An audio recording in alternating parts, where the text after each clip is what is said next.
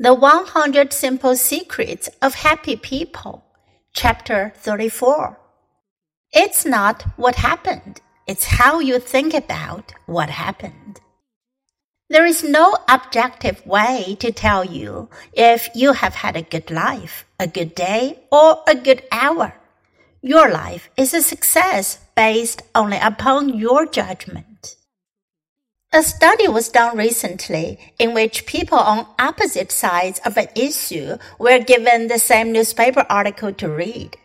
The people were asked to read the article carefully and to offer their reaction.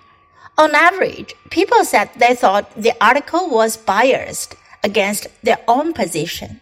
That is, people on both sides of the issue thought the exact same article was biased against their side. The article could not possibly have been biased against both sides of the issue.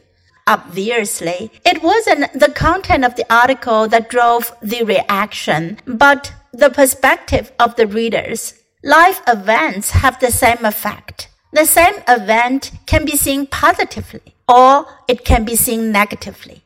It depends upon your perspective.